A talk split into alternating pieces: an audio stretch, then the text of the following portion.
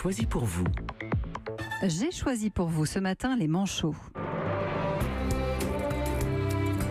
Parce que ce 25 avril, c'est leur journée. Mais les 18 espèces qui sont disséminées à la surface du globe sont aujourd'hui scrutées de près par les scientifiques. Les colonies face au changement climatique ont deux options, l'exil ou la mort. C'est le cas pour les manchots royaux qui vivent du côté des Kerguelen, par exemple, avec leur ventre blanc, leur bec noir et leur tache orange sur le côté de la tête.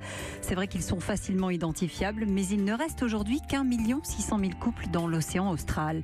Obligés d'aller pêcher de plus en plus loin, les parents ont de plus en plus de mal à revenir nourrir leurs petits et c'est donc toute la survie de l'espèce qui est menacée.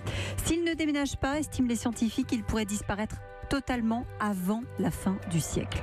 Leur habitat, leurs ressources alimentaires sont totalement chamboulées, expliquent les experts qui ont même fait des projections il y a trois ans avec un constat chiffré alarmant. Les deux tiers des espèces en vie aujourd'hui entre les Galapagos et l'Arctique sont en déclin.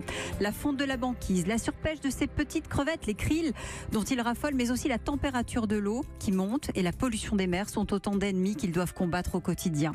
Il y a quelques mois, les inquiétudes portaient aussi sur la survie des Adélie qui avait vu disparaître en 5 ans pas moins de 150 000 dès leurs.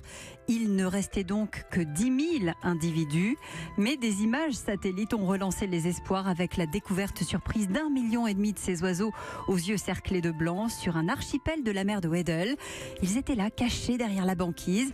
Une expérience incroyable, reconnaissait début mars Tom Hart, le chercheur du département zoologie d'Oxford. Il l'assure scientifiquement, même si c'est un nombre énorme de nouveaux manchots, ils ne sont nouveaux que pour la science.